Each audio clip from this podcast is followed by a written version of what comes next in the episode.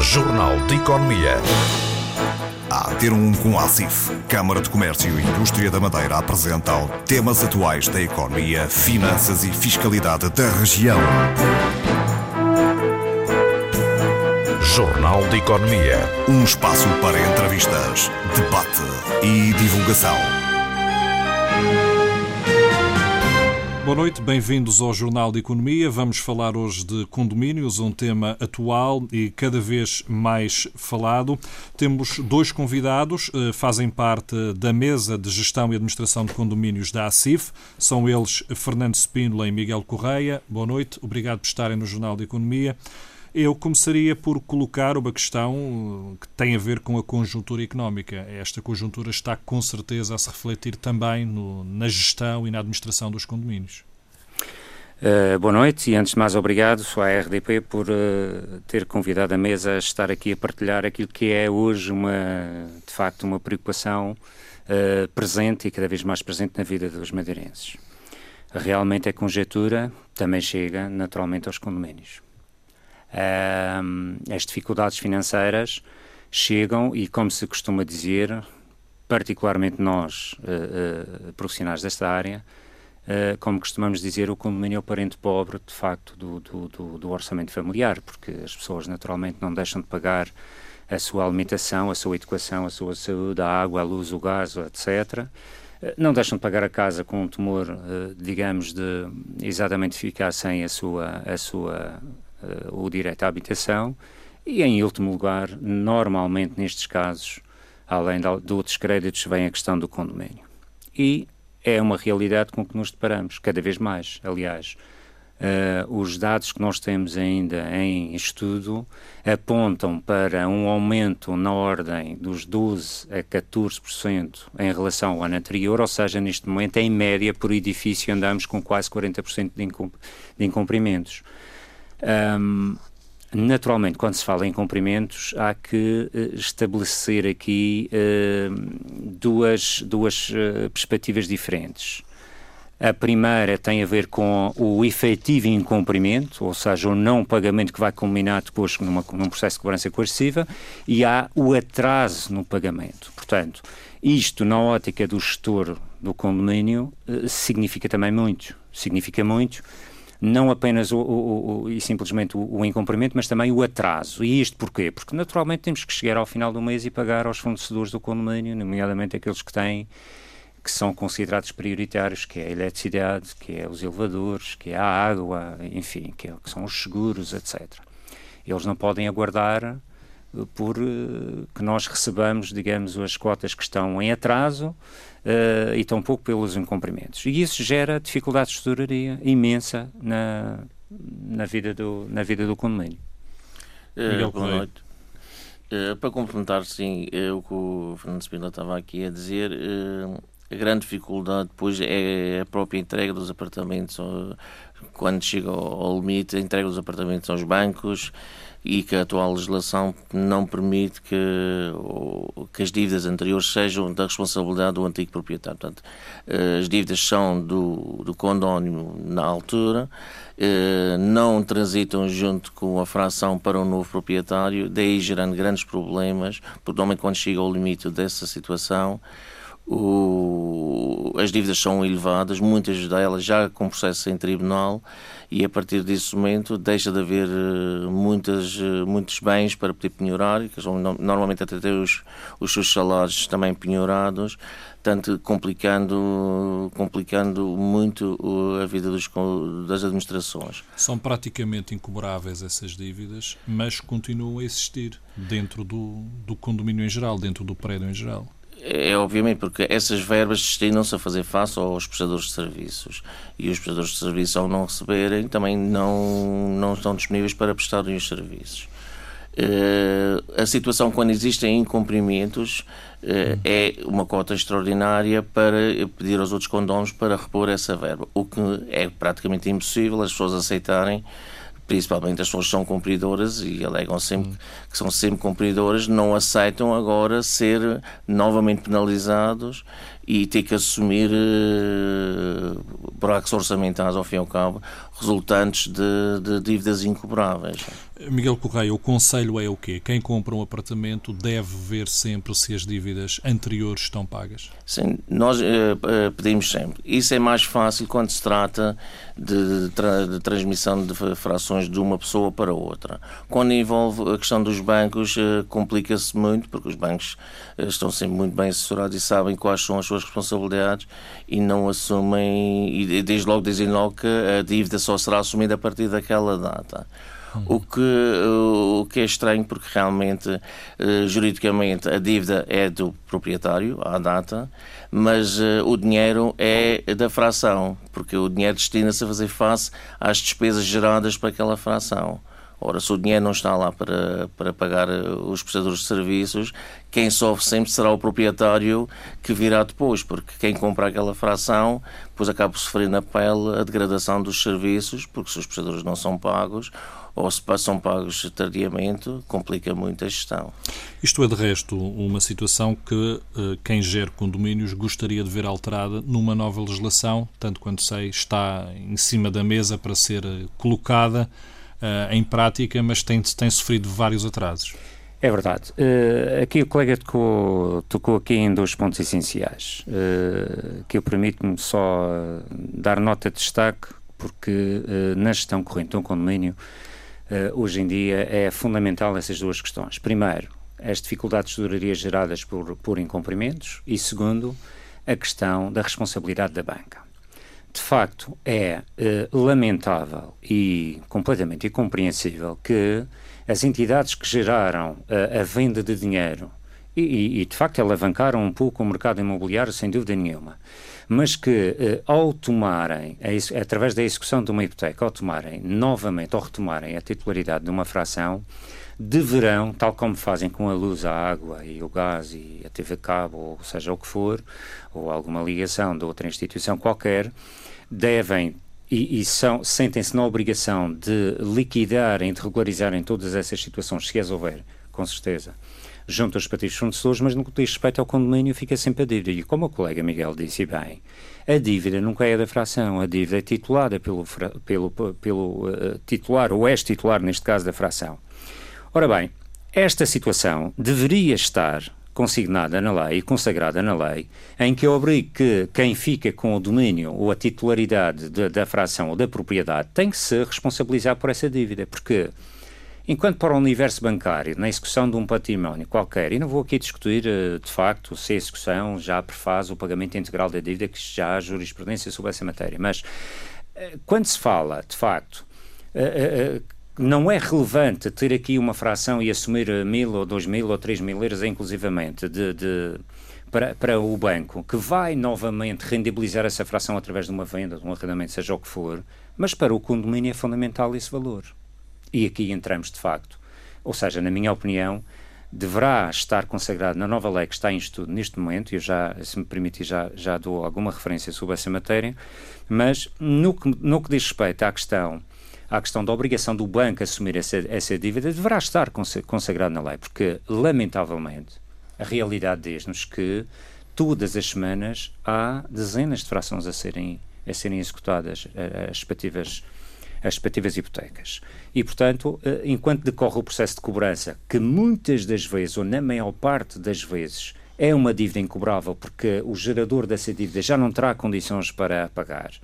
Ou seja, significa que há alguma, alguns milhares de euros num orçamento que faz muita falta a esse orçamento e a única forma encontrada em termos de gestão, economia, jurídica inclusivamente, de ressarcir o condomínio dessa tesouraria necessária para fazer face às despesas, às despesas básicas e às despesas orçamentadas, porque não nos podemos esquecer que um condomínio não é gerido tendo em vista a obtenção de lucros. O condomínio é gerido sempre em função da realidade das despesas e todas as despesas que concorrem, digamos, para esse orçamento, é que são esses os que devem ser apresentados ah, na proporcionalidade ah, regulamentar ah, previamente estabelecida para os prédios. Mas, de facto, a única forma de ressarcir o condomínio dessa falha de tesouraria tem que ser através de uma cota suplementar. E, como diz o Miguel e bem, é extremamente complicado do ponto de vista conseguir convencer gestão, conseguir, os restantes obviamente, os... porque até, até injusto é até injusto para as pessoas. Então quer dizer eu sempre cumpri a minha parte sempre paguei as minhas contas pelo facto daquele não ter condições de pagar ou nunca vir a ter condições e eu ainda vou pagar novamente uma falha orçamental uma falta orçamental que tem gerada por isso. Quer dizer isto gera perturbações sociais, gera perturbações, gera insatisfação, muitas vezes, em relação à própria administração do condomínio, mas não há outra solução. O, os edifícios hoje têm já um certificado ambiental. Faria sentido criar, não sei se com este nome, mas um, um certificado que assegurasse no momento da transação que as contas estão liquidadas? Olha. Uh, no projeto que está em estudo, e, e agora, uh, uh, como o Filipe há pouco levantou aqui a, a, questão realmente de uma legislação que está a ser uh, trabalhada. De facto, há um projeto de lei, já há cerca de sete anos, uh, que foi promovido, portanto, a discussão do mesmo decreto-lei já foi promovido pela APGAC, que é a Associação Nacional das, da Associação Portuguesa das Empresas de Gestão e Administração de Condomínio, uh, à qual nós pertencemos também, e desde há seis anos ou há sete anos esta parte, que esse, esse projeto de lei tem vindo a ser discutido, até já com o anterior governo, através de várias secretarias de Estado, etc. E, e, de facto, o decreto está praticamente pronto. É um decreto que regulamenta a atividade, que vem regulamentar a atividade. Basicamente, é um decreto que é plasmado no, na legislação que existe em matéria da mediação imobiliária, naturalmente adaptado para a gestão de condomínios. Mas essa é uma das circunstâncias, é uma das obrigações que as administrações de condomínio deverão ter, que é quando da celebração da, do relatório de contas, plasmarem em matéria registral, na respectiva conservatória do registro, o valor, se houver, o valor da dívida que aquele condomínio tem, que aquela fração tem, perdão. Porque se efetivamente essa fração for motivo, for alvo de uma transação, já estará registado, aí sim, traduzindo-se um ónus. Porque neste momento as pessoas dizem, ah, eu comprei uma, uma fração, não tenho nada a pagar o que está para trás. É verdade porque, mas as pessoas dizem, naturalmente, que eu comprei livre de donos e encargos. Lamentavelmente, a dívida do condomínio ainda não é considerada um ónus porque não, não é passível de registro. A partir do momento que seja passível de registro junto à respectiva conservatória, está todas, todas as entidades estão muito mais uh, libertas de qualquer perturbação que venha a acontecer, quer quem compra, quer quem vende, porque obrigatoriamente se está a vender tem que deixar as coisas Mas será sobretudo para quem habita nesses prédios? Essencialmente para quem habita nesses prédios, porque não vai haver aqui uma dívida incomparável, pois quem compra e quem vende articula, portanto, entre si essa, essa circunstância. No entanto, devo dizer uma coisa. Há uns anos atrás, há três ou quatro anos atrás, quando nós lançámos esta, este projeto de lei, Houve, de facto, aqui o lobby do mercado imobiliário uh, considerar que seria extremamente exigente ou seria extremamente criterioso exigir mais uma declaração para juntar a todas as outras que existem em matéria da, da transação imobiliária. Ou seja, sentir-se-ia sentir um pouco dependentes de um qualquer administrador de condomínio para emitir uma declaração. Mas isto é tão simples, ou deve ou não deve. É, é melhor para todos que, fosse, que, que realmente se conseguisse obter este desidrato. Miguel Correia, eh, estamos aqui a falar hum, desta questão dos condomínios. Eh, tanto você como o Fernando Spínola representam empresas que fazem esta, esta gestão. Uh, mas o, os condomínios podem ser feitos por chamada administração direta. Mas é obrigatório em todos os prédios que tenham propriedade horizontal haver condomínios? Sim, sim, desde que tenha mais do que quatro, seis frações, terá que ter um, uma administração de condomínios.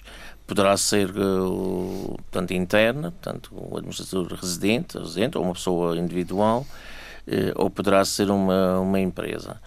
É obviamente que as empresas estão mais uh, estruturadas para, para efetuar o serviço e pois não têm uma ligação direta pronto, ao, ao, ao, vizinho. Portanto, é sempre mais complicado um condomínio quando tem de gerir um edifício e existem situações de incumprimento e terá que ir para tribunal ou terá que enviar uma carta a chamar a atenção ao vizinho para uma situação irregular.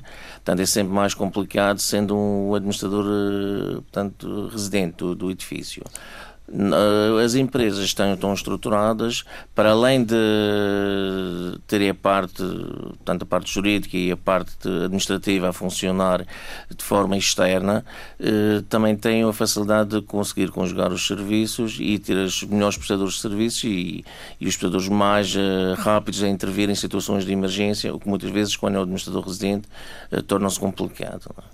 Os contratos podem prever exatamente tudo isso que falou, eh, desde pequenas reparações a situações de emergência, passa a ficar tudo a cargo das empresas de gestão de condomínio. Pronto, a administração tem que gerir o orçamento que é apresentado e nesse orçamento está previsto todas as despesas necessárias ao funcionamento do edifício.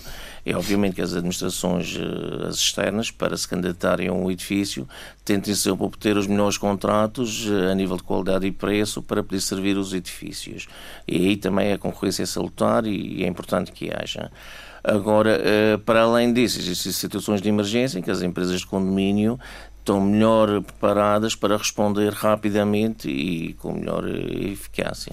Os valores, os valores são negociados ou, estão, ou está prevista uma taxa para a execução dos vossos serviços? Portanto, o orçamento já prevê todas as despesas uh, do, que são necessárias ao funcionamento do edifício.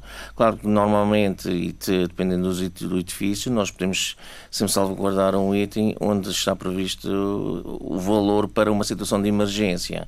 Independentemente, depois temos sempre o valor do fundo de reserva, que com a autorização da Assembleia poderá ser afetada uma situação de vulto e que seja de emergência que não esteja previsto no, no orçamento do edifício.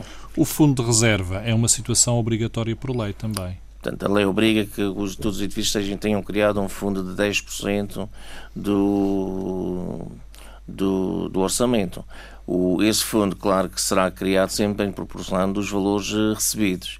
Portanto, nunca poderíamos criar um fundo de reserva sobre valores que os condóminos não pagaram, porque aí honorava duas vezes o orçamento do edifício.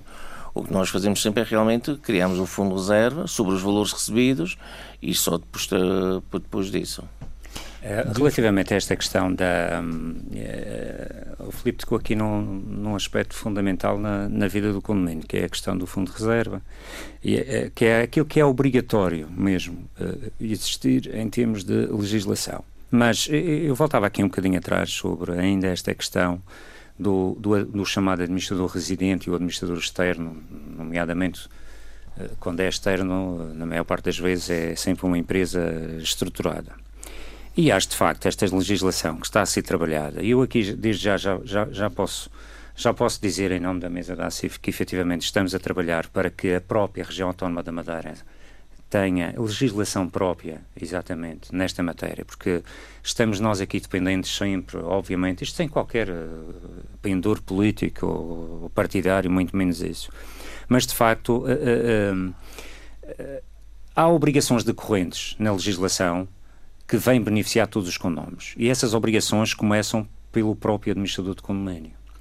Portanto, isto vai entrar aqui em alguma disparidade uh, relativamente à questão do administrador residente, ou seja, o decreto que está em estudo e está a ser trabalhado está a ser trabalhado uh, visando que o próprio administrador de condomínio não só tenha competências, que seja obrigatório obter essas competências através de formação contínua, recorrente, como também terá que prestar seguros, calções, eh, como também terá que ter um, o seu ponto de, de, de, de, funcionamento próprio, específico para esta área. Portanto, são obrigações que vai obrigar as empresas de gestão condomínio a investirem um pouco mais. Mas esse investimento, além do investimento financeiro na criação das infraestruturas dos recursos para colocar em prol aos seus clientes, há um investimento para nós é bastante caro, caro no sentido de que é devido, ou seja, que é um investimento da competência. Porque é lamentável ver, verificar determinadas operações que se vê, e nós que andamos todos os dias no mercado, é um prédio hoje, é um prédio amanhã, concorremos para ali, vimos determinadas circunstâncias que é lamentável verificar que há pessoas com funções de gestão de condomínios que não têm competência para, isso, para o exercício dessas Mas fala de empresas funções. ou fala de fala administração de direta? Fala também de empresas. Fala também de empresas. Tem que o, tem que o admitir. Portanto, falo também de empresas que são induzem as pessoas, por uma questão meramente economicista, induzem as pessoas a determinados procedimentos que são completamente, mais tarde, e isso reverte tudo contra o condomínio. Quer dizer, eu chamo a atenção das pessoas que é importante verificar aquilo que é proposto e não apenas os valores. Mas isso é outra, é outra temática, com certeza. Obviamente que uma empresa devidamente estruturada, tem que ser, tem aqui uh, mais vantagens na colocação do seu serviço junto dos condomínios, nomeadamente através da economia de escala que obtém através dos prestadores, das prestarias, das uh, prestações de serviço e parcerias que, que vai executar. Por outro lado, há aqui um problema. A questão do fundo de reserva foi muito bem explicada, naturalmente, pelo meu colega, mas há aqui outra questão que é obrigatória pela lei e que, mais uma vez, a legislação vigente não atua e é extremamente permissiva para esta circunstância. Eu costumo dizer uma coisa, ao longo da experiência que nós tivemos, uh, e nós sabemos perfeitamente isto porque trabalhamos em conjunto em, em determinadas matérias e por isso mesmo sabemos desta realidade. Nos termos da lei, é obrigatória a criação, na gestão do condomínio, é obrigatória a criação do fundo de reserva e é obrigatório o seguro do edifício. E costumo dizer, se todos os edifícios que estão sob a nossa responsabilidade não tivessem seguro, no 20 de fevereiro eu estava preso. Eu costumo dizer isto. Porquê? Porque a ausência do seguro prefaz com que o administrador eleito e em exercício no prédio seja uh, uh, esteja sujeito a uma ação civil e criminal. Portanto, isto quer dizer aqui que não se podem brincar aos condomínios, não se podem brincar à gestão dos condomínios. Há que ter estruturas criadas. Problemas todos temos. Né? Todas as empresas têm problemas, todas as empresas têm dificuldades, todos os condomínios têm dificuldades. O que tem que haver aqui é uma interação, mas acima de tudo baseada num fundamento essencial, na segurança para os, para os condóminos. E eu vejo uma lacuna muito grande aqui em matéria de serviços uh, nos, nos, nos seguros. Porquê? A lei obriga nomeadamente um decreto-lei 268-94, obriga a uma coisa, que os, todos os, todas as frações e todas as partes comuns de um edifício têm que estar devidamente segurados. Até especifica a lei que é um seguro de incêndio, mas hoje em dia ninguém faz seguro de incêndio, faz o seguro multirriscos, etc. E também, que eu saiba, administrador de condomínio, que se preze não faz apenas o seguro de incêndio, como diz a lei, taxativamente, hum. faz o seguro que abranja e proteja mais os condóminos. O que acontece na realidade é que há imensos edifícios, e que eu tenho conhecimento efetivo disto, há imensos edifícios que só têm o seguro das partes comuns, sem haver garantia de que esta ou aquela fração estão devidamente seguradas. Portanto, há aqui um vazio legislativo. Mas não se corre aqui, por exemplo, se, se, os proprietários tiverem um seguro do seu próprio apartamento, não se corre aqui o risco de uma duplicação de seguros? Não. Uh, se o administrador de condomínio tiver atenção e, pro, e promover junto dos respectivos condóminos o melhor serviço, que é o serviço eficaz, não pode nem deve haver duplicação. Aquilo que eu, que eu, eu já respondo diretamente a essa questão, que é pertinente, aliás. A, a questão que eu ponho é: um administrador de condomínio chega junto a uma seguradora e diz: Eu quero fazer um seguro só das partes comuns. A seguradora faz. Não devia poder fazer. Porque a lei obriga a que um edifício tenha que estar globalmente segurado em matéria de incêndio. Ok? Portanto, esta é uma, é uma das questões que nós lutamos. É claro que há empresas aqui no mercado que apresentam um seguro só das partes comuns. No conto geral, em questões orçamentais, lá está a cota vai baixar dos uhum. tais 50 para os tais 47 e quem está a pagar vai olhar para isso. É isto que nós temos que chamar a atenção. Cuidado. Porque isto só, isto só vem ao de cima quando acontecem sinistros, não é verdade? Que depois as pessoas dizem que não têm seguro. O administrador, muitas vezes, para um condomínio, perdão, para um condomínio é dito, então o senhor não tem a obrigação legal de fazer o seguro, porque é que o senhor não fez? Mas o senhor tem que chamar a atenção para este facto. Portanto, um administrador que tenha esta lacuna na sua gestão incorre não só numa ilegalidade, mas também num problema grave, uhum. que não é só para ele, mas também para o edifício. A questão da duplicação do seguro é uma questão da maior, uh, da maior eficácia de tratamento. Deverá caber à responsabilidade do administrador de condomínio a apresentação de uma apólice global, global, ou seja, todas as frações e todas as partes comuns, global de seguro.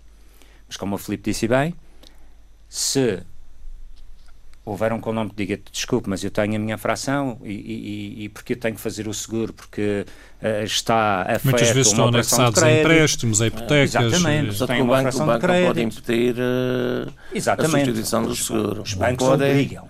Não podem obrigar. O problema é que depois penaliza o nível de spreads e... E nós temos essa noção. Nós temos essa noção. Mas o, o administrador de condomínio só tem uma solução para aí, que é, é lógica.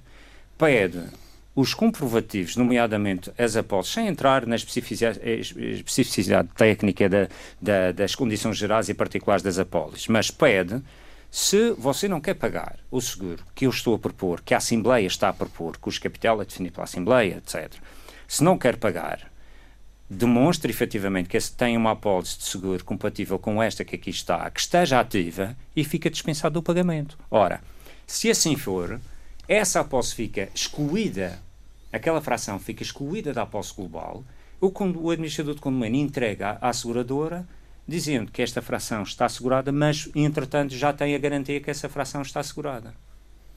Devo dizer que, na prática, não é o ideal. Porque, no caso de um sinistro, todas as, as frações e as apólices têm que intervir isoladamente e em conjunto com isto. É uma, devo confessar que é uma complexidade de um, de um, de um assunto num projeto com sinistro, todas as, as companhias de seguros têm que, ser, têm que intervir. O problema disso é quando o seguro é elaborado na totalidade e depois, a posterior, é, é feita a prova, como as, as, frações, algumas frações estão seguradas, até aí o, o condomínio, mais uma vez, tem que pagar o seguro na totalidade. E depois vai fazendo os, os, as correções uh, mediante as provas. E que é sempre uma grande dificuldade, porque as pessoas simplesmente eh, não, não fazem as provas e demoram e temos que mandar cartas registradas a exigir o comprovativo e que depois até o administrador aí, por lei, está, está habilitado a fazer o seguro e exigir o pagamento do mesmo ao próprio condono, se não for efetuada essa prova. Portanto, é uma grande dificuldade e é uma das áreas em que as administrações têm que ter muito, muito cuidado, porque realmente é como disse bem o Fernando, quer dizer, o 20 de fevereiro foi uma lição para todos nós foi e foi um, um, pesadelo para as administrações de condomínios, somente as que elas estavam em zonas de risco em que houve algumas, alguns uh, problemas. É, é, é, porque há uma conta, uh, Miguel, se me permite, há uma conta muito simples de fazer. Uh, genericamente o que é que acontece? É isto.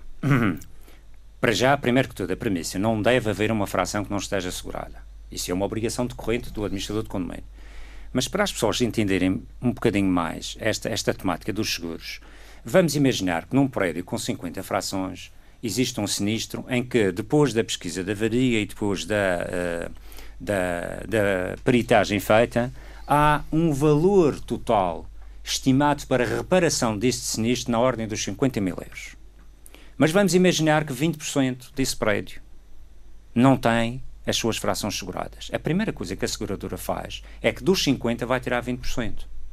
E só vai ressarcir o condomínio do valor da diferença. O que é que nós temos aqui? Temos um valor de ressarcimento, um valor de ressarcimento daquilo que é necessário uh, uh, uh, corrigir e reparar e regularizar resultante do sinistro, mas esse valor é necessário, mas o seguro não pagou na sua totalidade. Quem é que tem que pagar isto? O condomínio. Quem? todos. E mais uma vez, estamos aqui com aquelas frações que não estão seguradas a penalizar todas aquelas que estão. Portanto, isto significa que hoje não se pode fazer, e ainda bem, aquela coisa de sobrevalorizar os custos inerentes à reparação, porque depois recebe do seguro e fica com o troco. Mas isso não funciona. Isto está tudo tabulado. Os peritos sabem mais do que nós. Temos que partir sempre desta premissa que os outros são mais inteligentes do que nós, para não termos a tal chamada expertise saluia. E, de facto, o problema que existe, e no 20 de fevereiro nós notamos muito, e tivemos colegas com imensos problemas resultantes desta ausência de cumprimento da lei, do seguro, e que um prédio que só para reparar o prédio eram necessários 100 mil euros em termos dos orçamentos aprovados pela seguradora, mas que só receberam 80, 80 mil, porque no fundo 20 mil não podem pagar porque há frações que não estão seguradas na apólice. Estão a ver a importância, no fundo, desta temática da questão dos seguros. Mas isto matava-se imediatamente o problema, permitem-me a expressão, e nós já debatemos isto, se efetivamente toda e qualquer companhia de seguros, mas isto está a ser trabalhado no Instituto de Seguros de Portugal também, mas toda e, toda e qualquer matéria de seguros, toda e qualquer companhia ficasse impossibilitada de emitir apólices de, de, apenas para zonas comuns. Ou então que garanta que todas as outras frações estão devidamente seguradas. Portanto, isto é um trabalho acrescido que o administrador tem em prol da defesa dos interesses de todos os condóminos. E se fizer mal feito, vai haver prejuízo. Esta, estas duas questões uh, que levantaram aqui, uh, o fundo e os seguros, uh, são questões muito técnicas. para quem faz uma, uma chamada gestão própria de, dos condomínios, pode ser complicado de, de gerir há pouco, numa conversa é. que estávamos a ter, uh, há todos os dias, não será bem todos os dias, mas regularmente sai nova legislação, quer em termos de segurança de edifícios, uh, questões ambientais, questões ligadas aos elevadores, e quem gera um condomínio tem que estar a par disto sobre o risco de, de, estar, a, de estar a infringir a lei. Não só de infringir a lei, como também não estar a prestar um serviço aos seus próprios vizinhos e a si mesmo, não é? Uh, hoje há empresas no mercado que efetivamente podem prestar dois tipos de serviços diferentes. O serviço da gestão da responsabilidade global e até o serviço da prestação da assessoria. Uh, o administrador é, é, extremamente complicado. Olha, a experiência. Fernando Spindler, uh, eu queria chegar a um outro ponto. Estamos a entrar num, numa questão em que possivelmente a gestão do condomínio deveria ser assegurada por profissionais. Eu entendo que sim. A legislação deveria de caminhar para Eu aí. entendo que sim. Mesmo que, Ou, mesmo que haja... exigir às pessoas que fazem a administração direta uh, estarem habilitados para Tenham isso. Tenham habilitações que terem permitam... a competência. Terem a competência, isso, porque realmente o, o Filipe tocou aqui num ponto essencial, que é as sucessivas alterações legislativas que acontecem. Não apenas no foro jurídico, no foro judicial, no foro das cobranças, que felizmente está a ser agora legislação, e, e, e desde há uns anos esta parte tem surgido mecanismos de cobrança coerciva que vêm agilizar um bocadinho mais o trabalho do administrador de condomínio. Mas as pessoas têm que pensar sempre numa ótica. Ah, isto vem agilizar o trabalho do condomínio, do administrador do condomínio. É, mas é em prol sempre dos condóminos, porque obviamente porque muitas das vezes é o próprio administrador de condomínio a suprir as, as, as, as ausências de tesouraria pontuais que os condomínios têm. Isto é outra vertente da nossa, da, outra realidade da nossa atividade. Quando é feito por uma empresa, é possível negociar com os fornecedores, ou vocês negociam com os fornecedores, eventuais atrasos em termos de, de prestações de serviços? Para, Naturalmente para... que sim. Naturalmente que sim. É um exemplo muito simples. Eh, se eu tenho um prestador de serviços que faz, uh, por exemplo, 20, 20 edifícios trabalha para 20 edifícios da nossa empresa. Obviamente que em todos os pagamentos, em todas as mensalidades de pagamentos, eu não vou conseguir fazer o pagamento daquele, mas vou fazer duas, duas mensalidades destes, ou vou, enfim, quer dizer, nós geremos as coisas sempre por aí.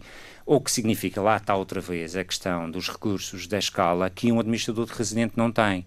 Mas eu não tenho nada contra o facto dos administradores residentes exercerem esta atividade. Devem exercer de uma maneira conjunta na pior das hipóteses, conjunta com uma empresa da especialidade. Só tem a ganhar com isso. Porque é extremamente desagradável, como o Miguel há bocadinho estava a dizer. É extremamente desagradável e cria perturbação, cria fricções, cria mal-estar no edifício. Aquele vizinho que está a exercer a sua função de administrador de condomínio tem que andar a bater à porta do vizinho: olha, eu preciso do seu dinheiro, da sua cota, e não tem, e depois no dia seguinte já não há bom dia, não há nada. Quer dizer, está aqui criado uma fricção qualquer. Isto evita-se através do recurso das empresas externas. O, eu queria eh, abordar agora aqui um, uma questão que tem a ver com, com as reuniões eh, que são obrigatórias também serem realizadas no, nos condomínios. Uh, vocês têm experiência nessa área, uh, muitas vezes essas reuniões extravasam um pouco aquilo que deveria ser a, a reunião de, de condomínio pura e dura. Os, os condomos muitas vezes levam para, para as assembleias, portanto, esquecem de discutir o essencial e levam para as assembleias tudo o que é supérfluo e muitas vezes conflitos eh, eh pessoais com outros vizinhos e que não dizem respeito ao, nem à administração nem à própria assembleia. Portanto, o, o, que acontece muitas vezes é isso, e depois a seguir, as pessoas, eh, ao não discutir o que é essencial, a Assembleia deixa de ter a sua, a sua importância e o problema do, do administrador fica dificultado. Eh, quanto às Assembleias, e que também aqui chama a atenção para outra situação, a lei determina que as Assembleias têm que ser realizadas até o dia 15 de janeiro. E isso é outra situação que, que está a ser alterada também e tem que mudar, porque é completamente impossível. Uh, Dado o número de prédios realizar, até dia 15, conseguir realizar. É, é, é complicado muitas vezes para as próprias administrações que fazem só, só aquele edifício, portanto, a administração direta. Porque muitas das facturas e muitos dos elementos praticamente só, só começamos a, acabamos de receber no princípio de janeiro, portanto, relativamente ao, ao último mês do ano. E daí até fazer a Assembleia e uh, fechar as contas uh, é muito curto o espaço de tempo. Portanto, é uma situação que teria que ser alterada também. Acho... Esta questão, desculpa, já agora, Filipe, tocou aí num ponto que me, me apraz registrar, que é a questão das Assembleias. Uh, que é a questão dos problemas subjacentes e que as pessoas muitas vezes, uh, e nós temos um trabalho acrescido do ponto de vista pedagógico, do ponto de vista psicológico, sociológico, muitas vezes, nós não somos só administradores de condomínio, somos um pouco isto. É, é para chegar a uma Assembleia e muitas vezes coartar aquela tentativa de intervenção do vizinho que é a pinga d'água de semi, a beata do cigarro, nem sei, quando a gente tem coisas essenciais para discutir. Uhum. Nomeadamente isto, vida, isto tem a ver a um pouco também com questões de cultura, cultura. de Exatamente. cultura do que são, do que, são as, uh, do que é a gestão do condomínio. Exatamente onde eu ia chegar. Nós temos aqui alguns dados, só para, para as pessoas terem noção. Nós temos aqui alguns dados, dados uh, emanados pel, pela, pela DECO já de, há dois ou três anos atrás, mas que eu estou em crer, até com, uh, enfim, cada vez mais esta a, a profundidade desta conjectura leva-nos a isso, em que o primeiro problema na gestão dos condomínios é o incumprimento e o atraso no pagamento das cotas. O segundo problema é a falta de quórum nas assembleias. E muitas vezes nós marcamos muitas assembleias e nem o mínimo de 25% comparece para podermos executar aquilo que nós temos que executar.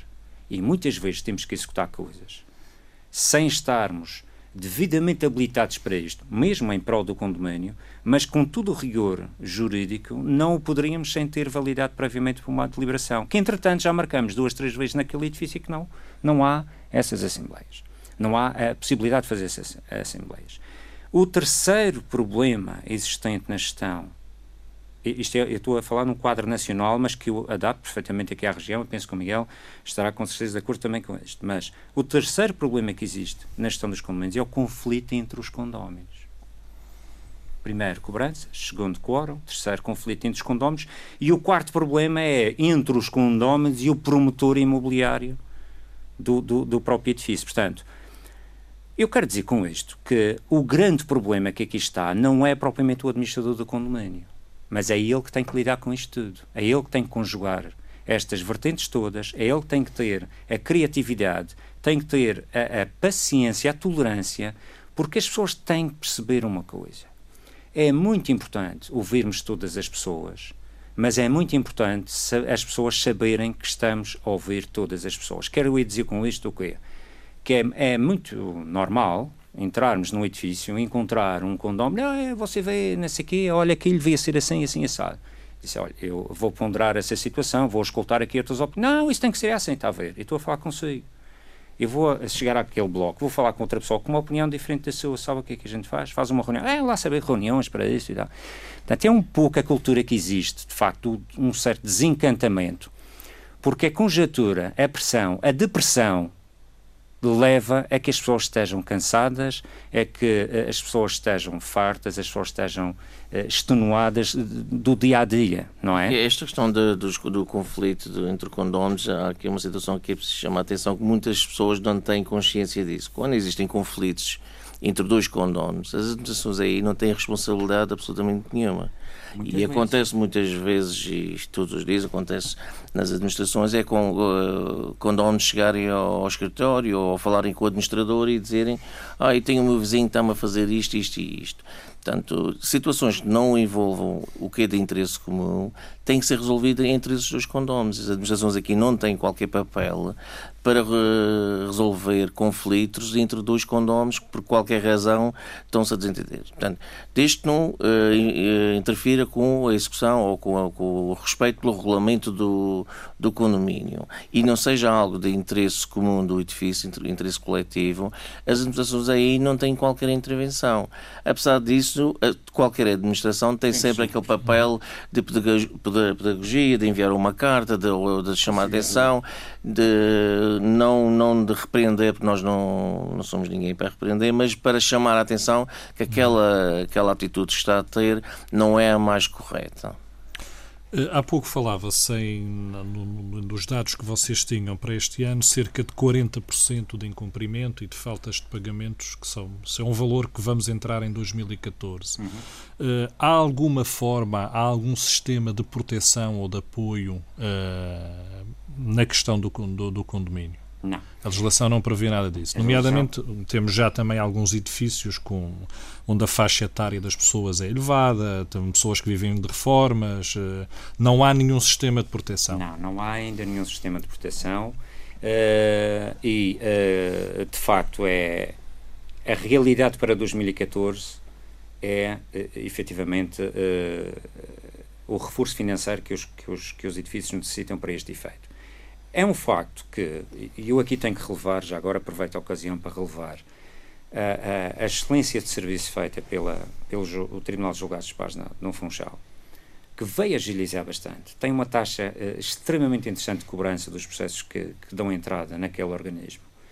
Uh, com parcos recursos, e nós sabemos, mas com, com, com recursos humanos e material humano excelente, de facto tem sido uma ajuda fundamental para isto bem como uh, um outro uh, vetor que desde setembro está em execução, uh, a legislativa, que vem agilizar ainda mais as cobranças coercivas. Portanto, neste momento, um administrador de condomínio, desde que, e atenção ao que eu vou dizer, desde que, através de uma Assembleia legalmente convocada, legalmente realizada e tendo uma ata legalmente elaborada e validada pela respectiva Assembleia, é muito mais fácil neste momento cobrar executivamente cotas, cotas de, uh, e processos de cobrança coerciva. Há, há dias dizia-me o senhor, ah, agora você não tem razão para, com esta nova legislação que saía, que permite a penhora das contas bancárias dos devedores, dos condóminos devedores. Você agora não tem razão para dizer, bom, para dizer que não consegue fazer melhor, não é verdade? Nem tanto assim porque nós já executamos algumas contas bancárias e que nem 10% da dívida dá para pagar. Portanto, porque naturalmente acontecem todos os casos.